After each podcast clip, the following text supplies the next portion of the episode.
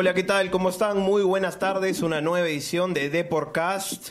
Hoy martes eh, me toca estar junto a dos profesionales tremendos como Virginia y Carmen. ¿Cómo estás, Virginia? Aquí bien, eh, pero un tanto preocupada porque ha habido, bueno, la, la, coyuntura ahorita no solamente es a nivel nacional el tema del coronavirus, sino a nivel internacional, así que está un poco surtido este programa, pero primero vamos a hablar de algo bastante importante que se viene ya, ya, el partido de Alianza Lima y Racing. Sí, sí, para eso, eh, ojo, eh, hinchas aliancistas que nos escuchan, estamos un programa a full, a full Racing y Alianza, ¿no? A full Racing y Alianza, para eso estamos con Brian Eisenberg, periodista de Esto es Racing de Argentina. ¿Cómo estás, Brian? Muy buenas tardes. Hola, muy buenas tardes para ustedes, ¿cómo andan? ¿Cómo estás, Brian? Eh, bueno, a ti, a ti no te ha afectado nada, ¿no? Lo del coronavirus. ¿Cómo está el tema por allá por, por Argentina? No, por suerte a mí no. No conozco tampoco gente que cercana que les haya afectado, pero sí es la realidad que estamos atravesando en Argentina, en toda Sudamérica, eh, que, está llegando esta enfermedad, eh, que nos tiene a todos preocupados. las medidas eh, que, que hay que tomar para que esto no pase a mayores y que bueno la gente que está infectada no pueda seguir contagiando a la gente sana. Así que en eso estamos acá en Argentina, particularmente, y bueno, que, como le decía, no pasa más Claro, claro. Pero bueno, por suerte acá eh, nos podemos juntar para hablar de fútbol. Brian, a ver, Racing eh, viene siendo ya hace buen tiempo primero con el Chacho Cudet, ahora con BKHS, eh, de los más protagonistas del fútbol argentino. ¿Cómo crees que llega eh, Racing para el partido puntual del jueves contra Alianza y cómo ve a Alianza? Bueno, como vos decías, Racing llega de buena manera, porque mm, sí, es verdad que viene siendo un tiempo largo. Quizás lo que está costando es poder eh, trasladar todo ese protagonismo del local argentino al plano sudamericano, al plano de la Copa específicamente en este caso de la Copa Libertadores, o cuando le ha tocado también, como por ejemplo el año pasado, Copa Sudamericana.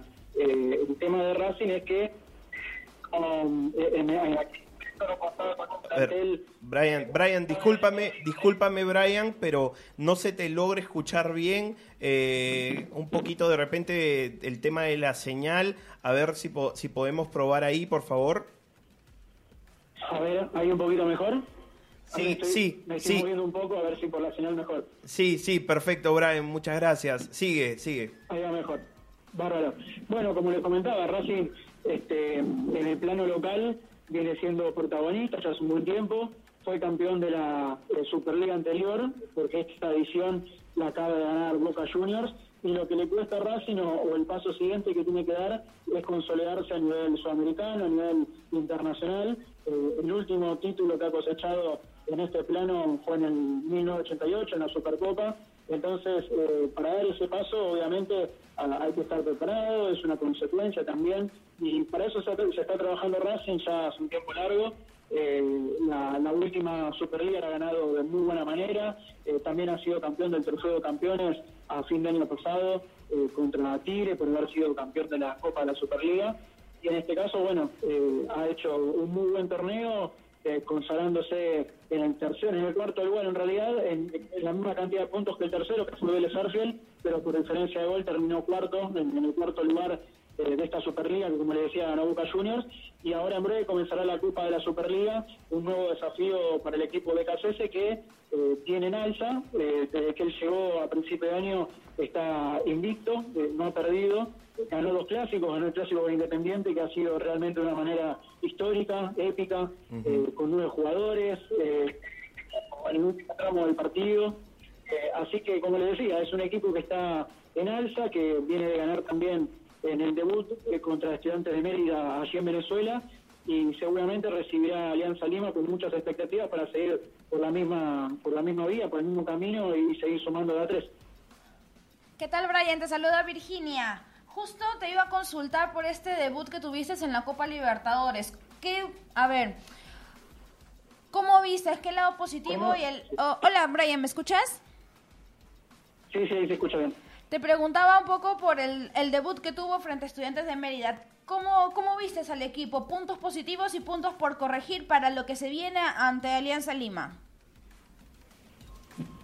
Bueno, lo más importante de ese partido contra Estudiantes de Mérida, sin duda, fue el resultado. Siempre debutar y, y con tres puntos, eh, sobre todo en condición de visitante, eh, que Racing no lo podía hacer hace varios partidos en el plano internacional, eh, ni por Copa Sudamericana ni tampoco por Copa Libertadores. Eh, obviamente, como le decía, es importante. Eh, creo que el primer tiempo de Racing no fue bueno, eh, incluso lo podía haber estado perdiendo y bueno, pasó a estar en desventaja del marcador en el inicio del complemento y luego pudo darlo vuelta porque me parece que la jerarquía de Racing eh, y, y también por la actitud que demostró el equipo luego de estar en desventaja eh, por 1 a 0, bueno, lo pudo sostener ese ritmo de juego y, y llevarlo a cabo y trasladarlo al resultado. Eh, en ese partido tuvo mucho por mejorar y me parece que ayer en el encuentro que disputó Racing contra Estudiantes de La Plata, en este caso, eh, supo mejorar esos aspectos y, bueno, fue un amplio dominador del juego contra Estudiantes de La Plata, por eso eh, lo ganó 2 a 1, estaba 2 a 0 en uno de los minutos finales contra Estudiantes para el resultado final que fue 2 a 1 eh, si bien no jugaron todos los titulares ni, algunos repitieron eh, de aquel debut en Venezuela, me parece que eh, la idea de juego va mejorando, se va afianzando y, bueno, ya de cara al partido del jueves contra Alianza Lima, me parece que puede llegar a seguir por este a ver, Brian, preguntarte por dos temas en específico. Eh, ¿Cómo está Marcelo Díaz? ¿Está en condiciones? ¿Está lesionado? ¿Cuál es el, la situación de Marcelo Díaz? Y también el tema de Licha López. Eh, a ver, sabemos que viene de una, de una sequía importante, eh, goleadora. Eh, ¿A qué se debe esto? ¿Qué tiene que cambiar Becachese de repente para que ante Alianza mejore su rendimiento? ¿Cómo ven Alianza? Te lo, te lo preguntaba antes también. Bueno, en principio por el lado de Marcelo Díaz, eh, está descartado por el partido del jueves, sufrió una lesión muscular en el partido de justamente del anterior jueves contra Estudiantes de Mérida en Venezuela, así que está descartado y seguramente en ese lugar estará eh, Lolo Miranda, como lo hizo ayer contra Estudiantes de La Plata, en la posición de 5, de, volante central. Y en cuanto a Lisandro López, eh, obviamente esta sequía arrastra eh, una seguidilla de partidos importante, en la cual incluye algunos encuentros con Chacho Coudet y, por supuesto, este año con eh, Sebastián Becasese, que todavía no ha podido convertir. Y me parece que hay que contextualizar también eh, en su momento, en su presente, ya en una edad eh, avanzada, que muchos jugadores la realidad es que ya están retirados o, que están pasando eh, por un mal momento futbolístico. No es el caso de Lisandro, porque la verdad que es un jugador importante, es el capitán del equipo, es el referente. Y, bueno, como le decía, hay una parte de, de o quizás de, responsabilidad eh, por esos partidos de Coudet, en los que Racing no venían jugando bien. Y por otro lado, en este caso ya en, la temporada que está Sebastián Becasese, o en este final de temporada, eh, en lo que respecta al 2020, eh, con un estilo de juego que a mi entender no favorece a, Lisandro, porque el, en este caso el 9 para Becasés por lo que está mostrando el equipo, eh, no está solamente, sino que para llevarse marcas. Eh, así que en este caso, Lisandro López, que es un jugador muy inteligente, con una jerarquía tremenda, hace bien, pero eh, no está llegando a y cuando llega, eh, bueno, está con la pólvora, dice, no, no está pudiendo definir porque ha tenido chances.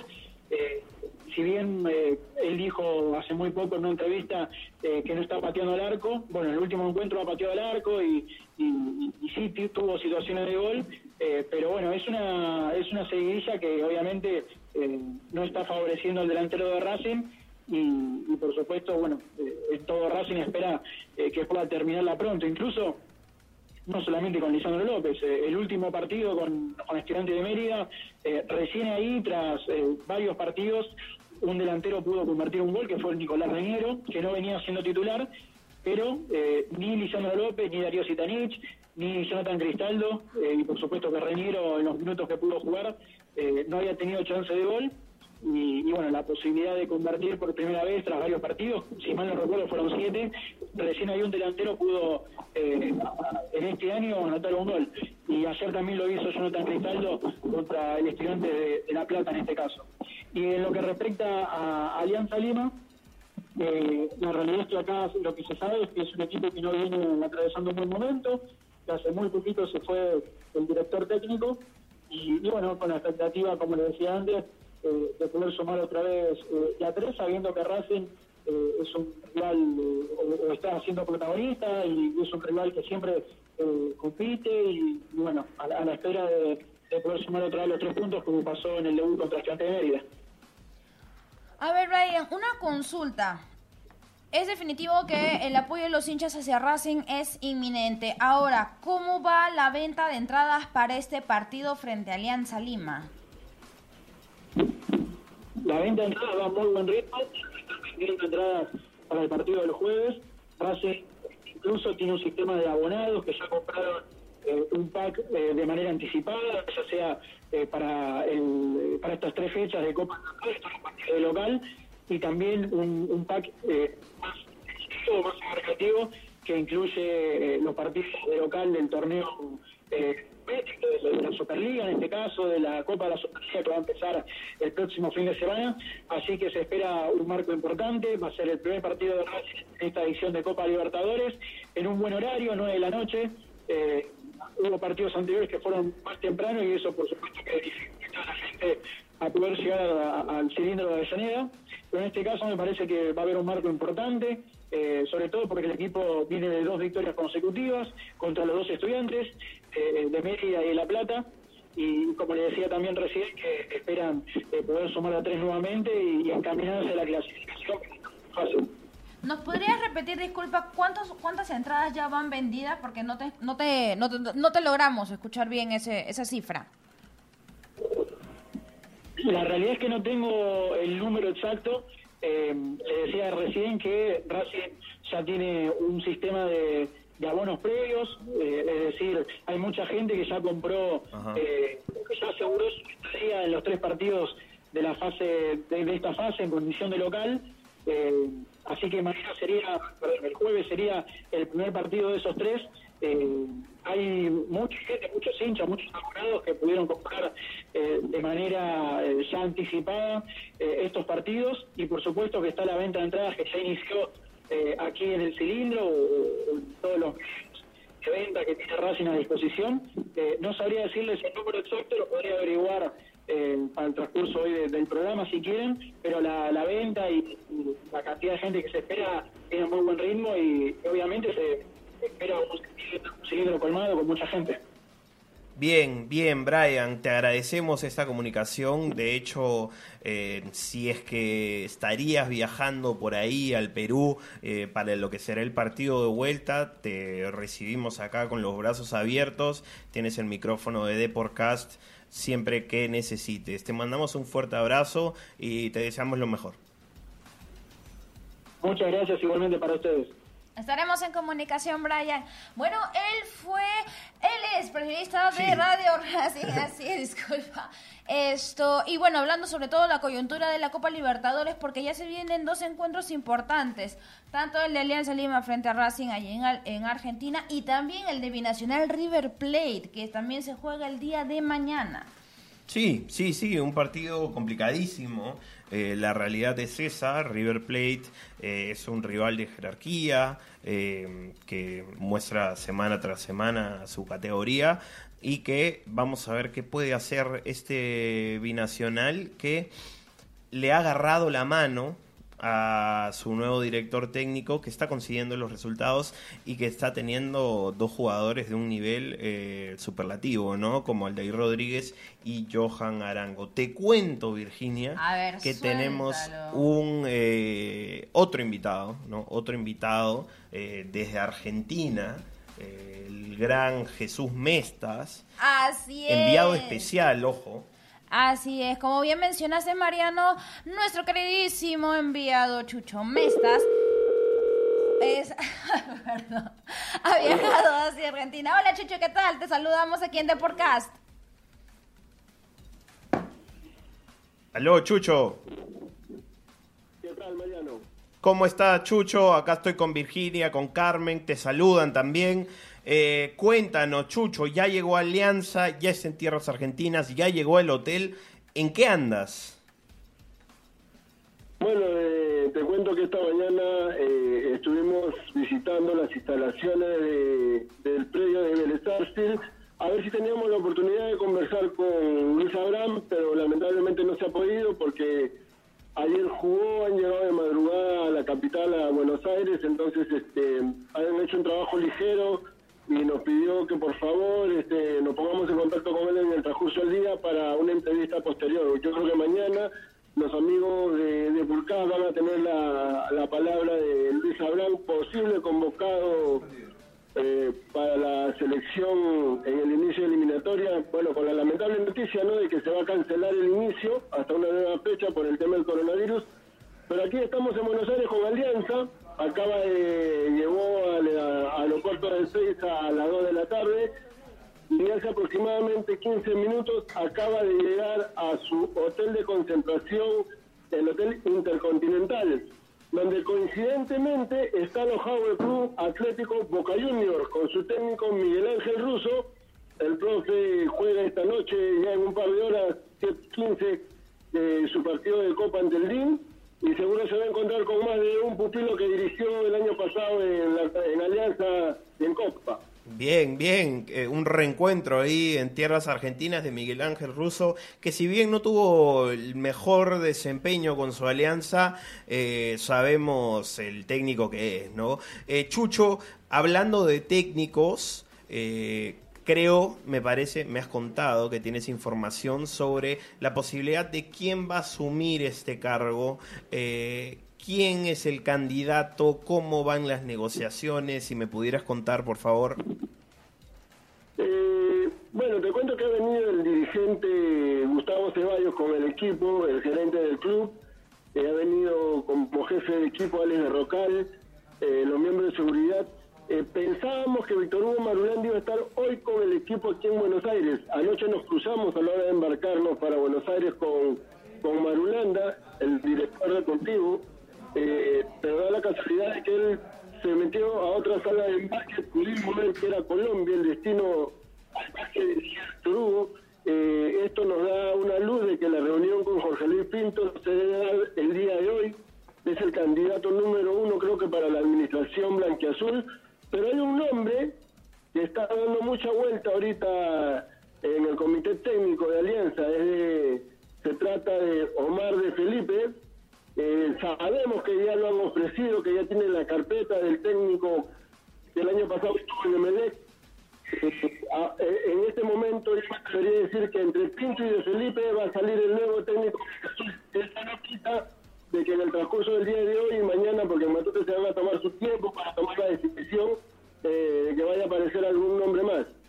Chucho, ese nombre más eh, puede ser Mario Salas. ¿Manejas esa información? Eh, mm, lo escuché, me dijeron al respecto, pero la verdad es que no lo creo. Yo creo que también estaría, en carpeta Mendoza. ¿Se acuerdan de Mendoza, el técnico que el año pasado dirigió Cristal y que no pudo debutar en el, como peruano ni la Copa Libertadores? Se fue antes de esto.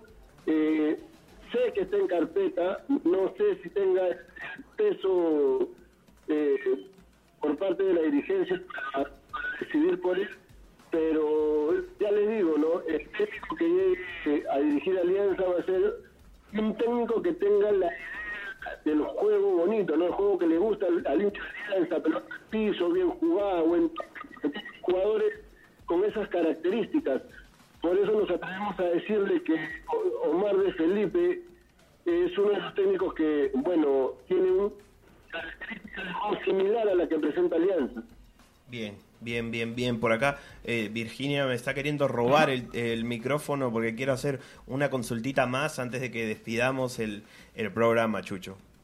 Chuchun, a ver, más o menos, ¿cómo ves al, al equipo? ¿Cómo ves al plantel? ¿Ya hay alguna idea de, de cómo se estaría eh, presentando el 11 o todavía se mantiene en reserva esa información? Algunos cambios de repente, ver, sentidos. eh, eh, es muy próximo, muy pronto, Mariano, a dar este, un posible 11. Te cuento que el itinerario del equipo blanquiazul aquí en Buenos Aires es el siguiente, ¿no? Han llegado ahora a las 4 de la tarde un poco más. El equipo va a almorzar, descansar y en la noche tienen una sesión de entrenamiento dentro del hotel.